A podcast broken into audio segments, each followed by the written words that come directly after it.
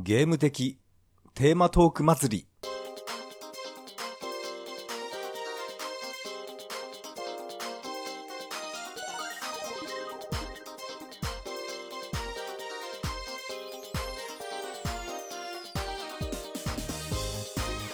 はい。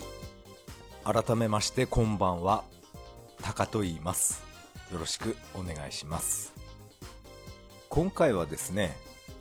ゲーム的テーマトーク祭りのお題、ゲームのトラウマ。このお題について、えーお話ししたいと思います。まあ以前も言いましたけど、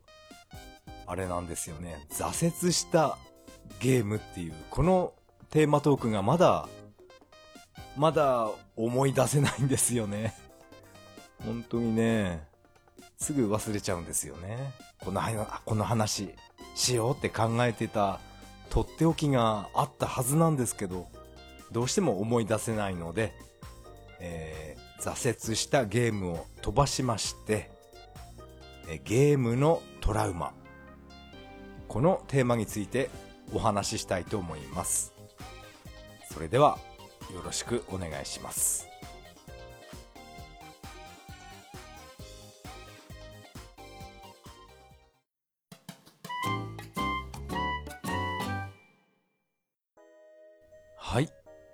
ここからが本編になります。今回のお題。ゲームのトラウマ。うん、トラウマって言いますけど、うん、なんと言いますか、ゲームにまつわる嫌な思い出。うん、ちょっと言葉を変えまして、嫌な思い出について、えー思い出したくないんですけど、えー話してみたいと思います。ゲームの嫌な思い出。ゲームのトラウマってやつですね。それはですね、まあ、前回ちょっと話したんですけど、私が毎日やってる Wii の Wii Fit ですね。この Wii Fit のデータ、まあすごい昔ですけど、女の子と一緒にわちゃわちゃやっていた時期がちょっとありまして、その時のデータがですね、その女の子のデータがどうしても、あのー削除できないんですね。パスワードロックされてしまって。それで、私が Wii、WeFit をやるたびに、その、一緒に遊んでいた女の子のアイコンも一緒に並んで表示されるんですね。名前も表示されて。このアイコンをどうしても消したいなって思いまして、まあ、パスワードは結局わからなかったんですけど、パスワードがわからないと、この個人の個別のデータっていうのは削除できないんですね、WeFit は。それで仕方がなく、この、この彼女の女の子のデータを消すために、この自分のデータも一緒に、WeFit のデータをもう一度まとめて全部消すことにしました。これがね、自分にとってはすごい悲しかったんですよね。この女の子と遊んで、遊ぶ前の、あの、ゲームデータもずっとものすごい入ってましたし、それを、それを消さなくてはいけないっていう、この状況がですね、すごい悲しかったです。本当に。これは、これは本当に嫌な思い出ですね。この女の子がうんぬんじゃなくて、せっかく積み上げてきた、ここまで続けてきた WeFit のデータを消さなくてはいけないっていう、本当に、本当にこれは嫌な思い出です。トラウマになってます。うん、嫌ですね。あとはですね、この WeFit だけで終わりではないんですね、ゲームのトラウマ。私が、小学生の時、ん？中学生かな。私が当時、セガマーク3の覇者の封印っていうゲームにどっぷりハマっていました。まあ、やっぱり中学生の時かな。覇者の封印やってたのは。そしてですね、私の、まあ私は幼少期、すごい、ちょっと親が厳しかったもんで、ゲームをやるだけでもう怒られるっていう、そういう家庭だったんですね。もう、親だけじゃなく親戚なんかにもね、なんでお前はそんなゲームばっかやってるんだって、怒られてましたね。うん、そういう幼少期でした。それでですね、どうしても私は覇者の封印がプレイ我慢できなくて、当時、まあ、元気だった。まあ今はもう亡くなってますけど、おばあちゃんの部屋から、あの、14インチのテレビを自分の部屋へこっそり持ってきまして、そこに、あの、セガマーク3をつなげて、そして光が漏れると、なんか親に怒られる、親にバレちゃうっていうことで、テレビをすっぽり掛け布団に隠して、で、その中自分が潜り込んで、そして覇者の封印をプレイしていました。でも、やっぱり子供、当時子供だったので、夜11時とか12時になると、もう、なんと言いますか、活動限界なんですよね。もうそのまま、パタッと寝てましたね。そして、もう、朝、朝までそのまま寝てしまって、で、親にバレて、お前は何やってるんだっていうことで、怒られましたね。うん、それ、覇者の封印でした。本当にね、私が子供の頃っていうのは、親と一緒にゲームをやるなんていうことは、そんなことはありえない時代でしたね。私はセガマーク3やってましたけど、友達の家はもうみんなファミコンやってまして、親の目を盗んでファミコンをやるっていう、そういう時代でした。親がね、あの、法事とか、結婚式とかお葬式で、親がいない時に、その、そんな時を見計らって急いで、テレビにね、マーク3を接続して、で、こっそりプレイしましたね。で、用事が済んだ親が帰ってきて、車の音なんか聞こえたと同時に、急いで、マーク3をテレビから取り外して、そしてテレビも電源切って、急いで自分の部屋へ逃げるっていう、そういう、うん、あまり思い出したくない幼少期でした。これが本当のトラウマってやつですかね。本当にこれは嫌な思い出です。そんなこともあって、まあ現在ですけど、ツイッターとかで、ね、自分のお子さんと一緒にゲームをやって楽しんでるっていう、そういうネット記事とかツイッターの投稿を見ると、いやー、羨ましいなって本当に私は心の底から思います。親子揃って楽しくゲームをやるっていう、うん、そういう家庭に、うん、自分も生まれたかったような、うん、なんか、なんか締めっぽい話になっちゃいましたね。えー、そんな、うん、気持ちになりますね。あとはですね、やっぱりこれも私が幼少期の時ですけど、このマーク3、セガマーク3の覇者の封印事件、それのほとぼりが冷めた頃にですね、やっぱり同じようにおばあちゃんの部屋からテレビを拝借して、そしてね、掛け布団をかけて隠しながら、マーク3の魔界列伝っていうアクションゲームを必死にやってました。これはですね、ジャンプボタン、ん？キックボタンかな？キックボタンをバタバタバタって連射すると音が漏れてしまうので、自分の右手とコントローラーをタオルでぐるぐる巻きにしまして、音が漏れないように静かに布団の中でやってたはずなんですけど、やっぱりね、そういうかすかな音を聞きつけて、親もこっそり忍び足で、私の部屋に向かってきてね、何やってんだって夜中怒られましたね。うん、本当に、うん、私の家はちょっと異常なくらい厳しかったんですよね。幼少期はこんな生活をしていたので、まあ、そうですね、こういう子供の時から私は、あのー、早く大きくなって家を出て一人暮らししようって考えていましたね。一人暮らしを始めて、もう思いっきりゲームやるんだっていう、そういう子供、子供ながらにそんなことを考えてましたね。早く家を出たいなっていう、うん、そんなことを 考えてましたね。そういうこともあって、今は私はもう何十年も一人暮らししてます。自分の好きなように、えー、生活してます。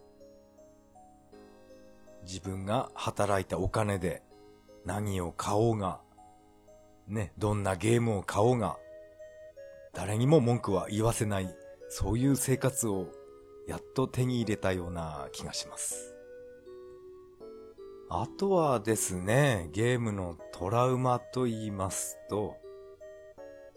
メガドライブのランドストーカーっていうゲームになります。これはですね、ゲームのトラウマと言いますか、挫折したゲームにも言えるのかな。とにかくこのランドストーカーっていうゲームは、もう操作が複雑で、もう難しかったんですね。でも、うん、挫折したわけじゃないから、ちゃんとエンディングまで行きましたから、うん、まあ、これは、すごい難しかったけど、トラウマってわけじゃないかな。かといって、挫折したゲームとも言えないし、うん、ランドストーカーは違うかな。難しかったゲームっていう、そういう思い出になりますね。ランドストーカーは面白かったんですけど、スーパーファミコン版のレディーストーカーっていうのは、どうなんでしょう？買うだけ買って、私はまだプレイしてないんですけど、レディーストーカー、今度、今度、やってみましょう。かなり短いですけど、今回のテーマ、ゲームのトラウマについては以上になります。ありがとうございました。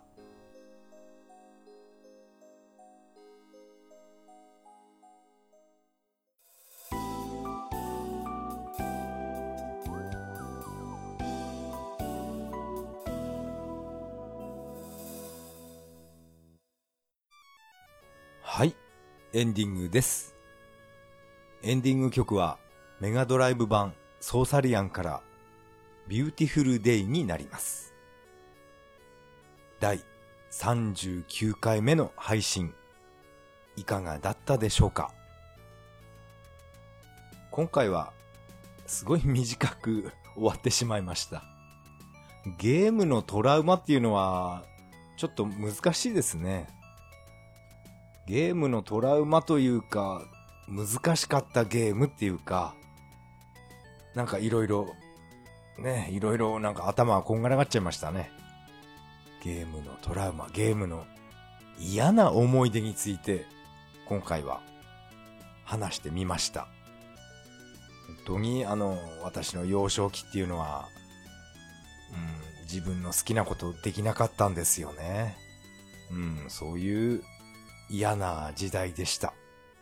黒歴史ってやつですね。えー、ここでメッセージを紹介したいと思います。エンビーさん、えー、メッセージありがとうございます。ハッシュタグ、それは涙でと、えー、つけていただきました。はじめまして、もちお先生の番組を聞いてたどり着きました。ゲームの話、日常系のお話、勝手に気に入らせてもらってます。WeFit での体重管理話、自分も 58kg の壁を超えないように意識しを意識をしていますが、40歳を過ぎた、ん ?40 歳を超えた頃からは維持しづらくなってきています。1日2食の食生活法を取り入れるかなといただきました。エンビーさん、ありがとうございます。いやー、このね、もちお先生の番組を聞いて、たどり着きましたっていうことで、いやー、もちお先生の影響力すごいですよね。そして、1日2食の食生活を取り入れようかどうかと、えー検討中だそうで。うん、1日2食、いろんな説ありますよね。1日5食ぐらいに分けて細かく食べた方が、えー体重が、うん、増えにくいとかいろんなことを聞きますよね。朝食は抜いた方がいいとか、あとバナナダイエットとか流行りましたよね、昔。納豆ダイエット、ダイエットっていうのもありましたよね。どこへ行っても、どのスーパーに行っても、納豆売り切れだった時期がありました。あれはね、結局、えっ、と、インチキだったんですよね。納豆ダイエット。何でしたっけ、あれ。あるある大辞典で、えっ、と、やらせがあったんでしたか？ちょっとよく覚えてないですが、なんかフジテレビが、ね、謝罪してましたよね。あれはちょっと間違ってました。やらせですっていうことで。フジテレビは相変わらずですよね。でもこのウェンビーさん、えっと、58キロの壁を越えないように意識してるっていうことですが、58キロ、いやー、いや、私はね、あの、羨ましいです。58キロ。なかなか50キロ台に戻らなくなってきてるんですよね。いつも62キロ、61キロ、その辺を、え行ったり来たりしています。うん、40、私も40超えてます。うん、周りの友達はもうみんな、ものすごい体型になってしまいました。ビールパラってやつですか？お腹がね、ものすごいボコーって膨れて、お前どうしたんだよって友達とそういう話になってます。なんだその腹はって。裸足の弦にこういうやついたよなとか、そんな話にもなってましたから、とにかくあのお腹が出ちゃうみたいですよね。40代っていうのは。いやー、お腹が出ないように、えー、私も気をつけます。NB さん、メッセージありがとうございました。メッセージは以上になります。このポッドキャストでは皆さんからのメッセージをお待ちしています。シーサーブログの投稿フォーム、またはツイッターからハッシュタグ、それは涙でとつぶやいていただけると大変励みになります。まあ、最後にちょっとだけ雑談しますか。相変わらずまだ家のことで、えーバタバタやっています。ついこの前はですね、あのー職員が来まして、あ、役所が来まして、えー家屋調査っていうんですか？あのー家の中まで、ね、いろいろ、なんか家宅捜索みたいな、そんなことをされてしまいまして、クローゼットまで開けるんですね。そして、設計、設計された、ね、基準通りに、この家建てられているかどうか、くまなくチェックしていきましたね。押し入れに、ね、金の延べ棒とか隠してないかとか、そういうのをチェックするんですかね。全く知らない人にね、家の中、じろじろ見ら見られるのっていうのは、いい気分じゃないですね。しかも、クロ、クローゼットまで開けられますから、あと、ね、お風呂場とかトイレとか、とにかく間取りを確認したいみたいですね。そういったいろんな家の中のことを確認して、あと家の外も、外観もなんかいろいろ見てましたね。いろいろ確認した結果、この固定資産税っていうのが決まる、決まるんだと思います。あの人たちが決めるんでしょうね。私の税金を。うーん、なんか、なんか緊張しましたね。それとですね、今月2月は、確定申告っていうのは私は、ね、一度役所に出向かなくてはいけないんですね。それもちょっと、私は初めての経験なので、なんか、少し緊張してます。これは会社休んでいかないとダメですね。会社の人に聞いたら、あれはすごい人集まるから、3時間4時間は覚悟した方がいいよって言われてるので、これは思い切ってね、仕事、有給休暇で休もうと思います。